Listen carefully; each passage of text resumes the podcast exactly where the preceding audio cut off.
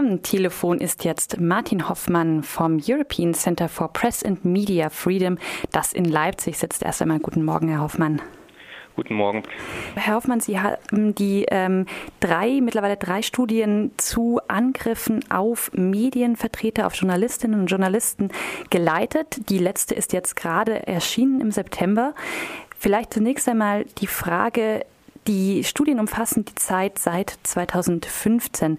Haben Sie grob im Blick, wie sich Angriffe auf Medienvertreterinnen in der Zeit entwickelt haben in Deutschland? Ja, also äh, wir haben jetzt die letzte Studie gerade wieder äh, publiziert oder überhaupt erstmal durchgeführt, weil wir den Eindruck hatten, dass das wieder nach oben geht, seitdem äh, es 2015 auf dem Höhestand war. Also in Zahlen ist es so, dass wir 2015 43 tätliche, also körperliche, physische Angriffe auf Journalistinnen, auf Journalisten, auf Kameraleute verzeichnet haben. Dann 2016 äh, waren es noch 19, also immer noch, also jeder ist einer zu viel, aber 2016 ging es zumindest zurück. Im letzten Jahr, 2017, äh, haben wir nur fünf verzeichnet und jetzt im laufenden Jahr, also wir sind ja erst im dritten Quartal, haben wir schon wieder 22 tätliche Angriffe auf Journalisten verzeichnet mit insgesamt 28 betroffenen Journalistinnen, Journalisten, Reportern und so weiter. Also ähm, es ging halt hoch äh, ab 2014 mit dem Aufkommen von Pegida. Vorher gab es so im Jahresdurchschnitt auch mal äh, vier, fünf Angriffe auf meistens Fachjournalisten, aber äh, mit dem Aufkommen von diesen rechtspopulistischen Bewegungen, auch Parteien und diesen häufigen häufigen Aufeinandertreffen von Reportern und Demonstranten, die glauben, dass es eine Lügenpresse existiere. Äh, damit gingen diese Zahlen 2015 erstmal hoch und jetzt augenscheinlich wieder. Jetzt sind ja die Vorfälle in Chemnitz und auch in Köthen gerade erst ein paar Wochen her und waren ähm, eben mit ihren Angriffen auf Journalistinnen und Journalisten auch Thema der Berichterstattung. Wie ist es denn mit Angriffen jenseits größerer Aufmerksamkeit wie bei solchen Gelegenheiten? Wie gut werden die dokumentiert oder können sie dokumentiert werden? Ja, in der Tat war das so, dass äh, Chemnitz nochmal den Fokus auf diese Thematik gelenkt hat. Dokumentation ist halt äh, eine Sache, die Arbeit erfordert, aber eine, äh, eine, Arbeit, die wir uns gerne machen.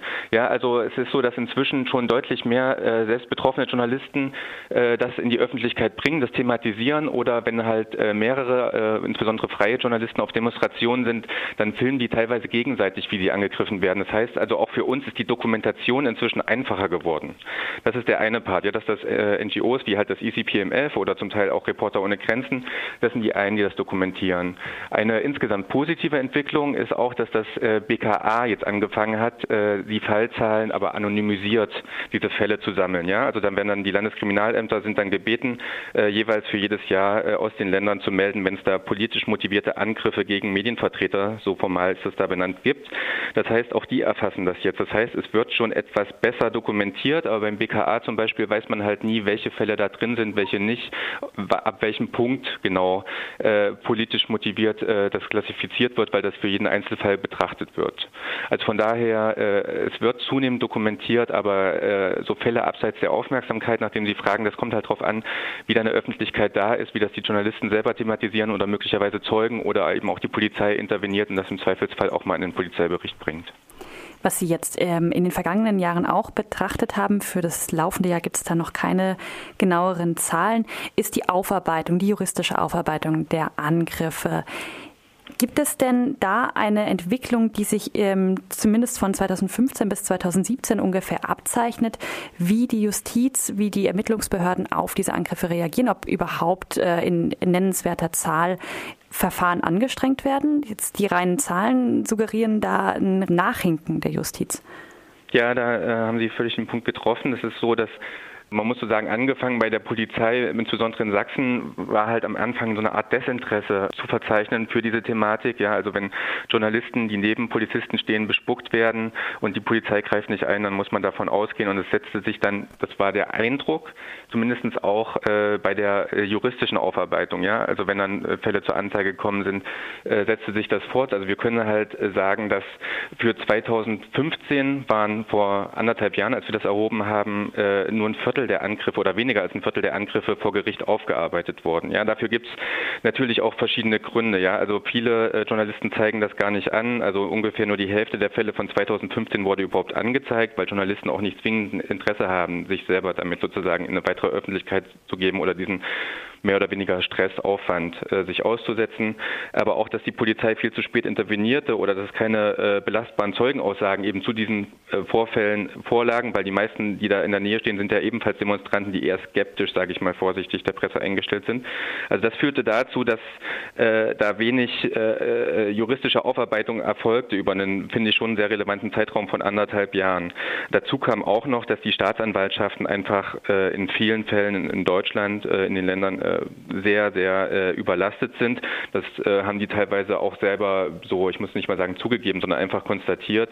Also von daher gab es da noch viel Nachholbedarf und der wurde zumindest mündlich auch als anerkannt bekundet, aber man muss jetzt nochmal schauen, inwieweit da wirklich eine juristische Aufarbeitung erfolgt. Ja.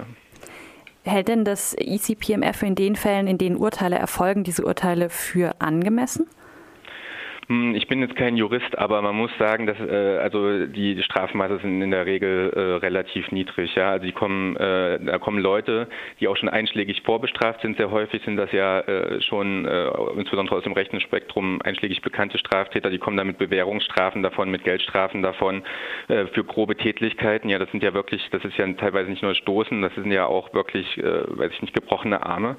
Und äh, da muss man sich schon fragen. Also mir geht es nicht darum Exempel zu statuieren, aber es wirkt nicht immer verhältnismäßig. Aber ich bin kein Jurist, ich bin kein Richter, von daher möchte ich jetzt sozusagen das nicht äh, mich da irgendwie in so eine bewertende Position bringen. Ich glaube aber, dass sowohl in der Anzahl der Aufarbeitungen als auch sozusagen in den Strafmaßen man für jeden Fall genau schauen muss. Ja.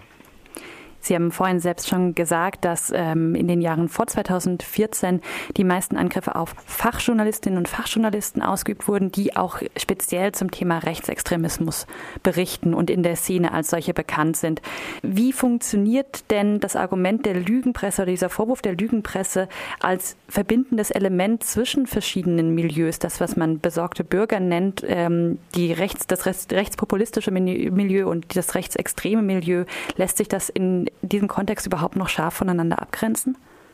Ja, es lässt sich tatsächlich immer weniger voneinander abgrenzen. Ja, wir haben ja äh, angefangen mit der ersten Studie, die Ende 2015 rauskam und über die nächste, die jetzt äh, vor anderthalb Jahren im Mai 2017 rauskam, immer wieder versucht, das zu unterscheiden, weil das tatsächlich eine neue Qualität ist, wie Sie da eingangs auch beschrieben haben. Also 2014, 2013 und so weiter hatten wir auch geschaut, um einen Vergleich zu kriegen. Und da waren das äh, in der Regel einschlägig bekannte Rechtsextremisten, die eben meistens Fachjournalisten angegriffen haben als Reaktion auf eine Recherche oder weil sie sich in Art und Weise bedrängt fühlten.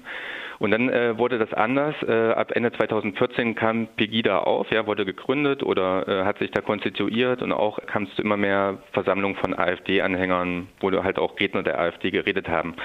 Und äh, sowohl bei Pegida als auch bei der AfD, als auch später im äh, Rahmen dieser sogenannten Flüchtlingsthematik, äh, wurde dann immer wieder die Presse äh, sozusagen als elitär, als mit der sozusagen in einem Bunde mit der Regierung dargestellt, also dass sie gegen die Interessen der, äh, des sogenannten Volkes, ja, also was dann verkörpert wird eben von Pegida-Rednern oder eben denen von der AfD, dass die sich dagegen stelle. Ja, also man fühlt sich sozusagen vorsätzlich belogen, man fühlt sich vorsätzlich in ein falsches Licht gestellt, so nach dem Motto, ich bin ja kein Nazi, aber und äh, wenn dann noch dazu kommt, dass wir sehr häufig beobachtet haben, dass äh, Kameraaufnahmen eben von solchen Demonstrationen äh, getätigt werden, äh, fühlen sich viele dieser Anhänger provoziert. Ja, also die denken dann, ja, ich, ihr schneidet es ja ohnehin zurecht und ich werde euch nicht sozusagen als Exempel für einen vermeintlichen Nazi dienen. Und äh, viele fühlen sich davon einfach provoziert, weil sie glauben halt, wenn, wenn die Kameraleute dann einfach weiterfilmen, sich nicht mehr anders wehren zu können und reagieren dann aggressiv. So dass es sozusagen auf der phänomenologischen Ebene und ideologisch scheint es so zu sein, dass eben jetzt gerade in Chemnitz sehr gut zu beobachten, äh, dass da harte Rechtsextremisten, Kader, das ist ja nun relativ offensichtlich auch gewesen, auch durch Fachjournalisten und Experten bestätigt, dass da sozusagen äh, harte rechtsextreme Kreise mit gemäßigt Geschichten, wie auch immer, äh, wie man das auch immer betrachten will, rechten Kadern da nebeneinander stand. Und dort halt, wenn die Rechtsextremisten eben Kameraleute oder Reporter, die da gefilmt haben, äh, mit ihren Handys angegriffen haben, wurde das beklatscht und bejohlt von Leuten im bürgerlichen Antlitz. Oder eben, das gibt da wirklich eindrücklich, also in einer absurden Weise eindrückliche Bilder wie ein Mann mit Krücken, der bürgerlich aussieht, als Journalisten angreift. Das heißt, äh, sie bestärken sich in ihrem Hass und in ihrer Aggression und im Hinterkopf bleibt eben dieses Gefühl, äh, sozusagen sich wehren zu müssen gegen die vermeintliche Lügenpresse. Also ein schlimmes Wort, aber das äh, scheint eine Scharnierfunktion zu haben, dass sozusagen in Tat und Gedanken da Extremisten, die das schon über Jahrzehnte pflegen, dieses Bild der Lügenpresse, mit vermeintlich möglicherweise einstmals moderateren Kreisen zusammenbringt. Dann als letzte Frage mit der Bitte um eine ganz kurze Einschätzung. Wie waren denn jetzt bis jetzt die Reaktionen von Politik und vor allen Dingen von den angesprochenen Behörden auf die Veröffentlichung der neuesten Studie? Ja, also zumindest äh, wurde jetzt nochmal äh, bekundet, dass natürlich jetzt nochmal ein größerer Handlungsbedarf besteht. Also es bezogen sich wohl auch äh, Bundestagsabgeordnete noch einen offenen Brief. Da ging es dann um, den, um eine Benennung von einem UN-Sonderbeauftragten für Pressefreiheit. Aber gerade auch die Behörden in den Ländern bekunden jetzt oder erkennen, denke ich, auch im Angesicht dieser, dieses Anstiegs, des Wiederanstiegs der Fallzahlen, dass hier viel zu tun ist. Und wir hoffen, dass, dass es dazu beiträgt, dass jetzt zum Beispiel Beispiel in den Sicherheitsbehörden fortgebildet wird und das äh, noch mehr Augenmerk, weil man kann so einen Pauschalvorwurf auch nicht machen. Viele äh, Polizisten arbeiten da sehr gut zum Schutz der Journalisten, dass da mehr gemacht wird. Das sagt Martin Hoffmann vom European Center for Press and Media Freedom, der die Studien zu Angriffen auf Journalistinnen und Journalisten verantwortet. Vielen Dank, Herr Hoffmann. Vielen Dank,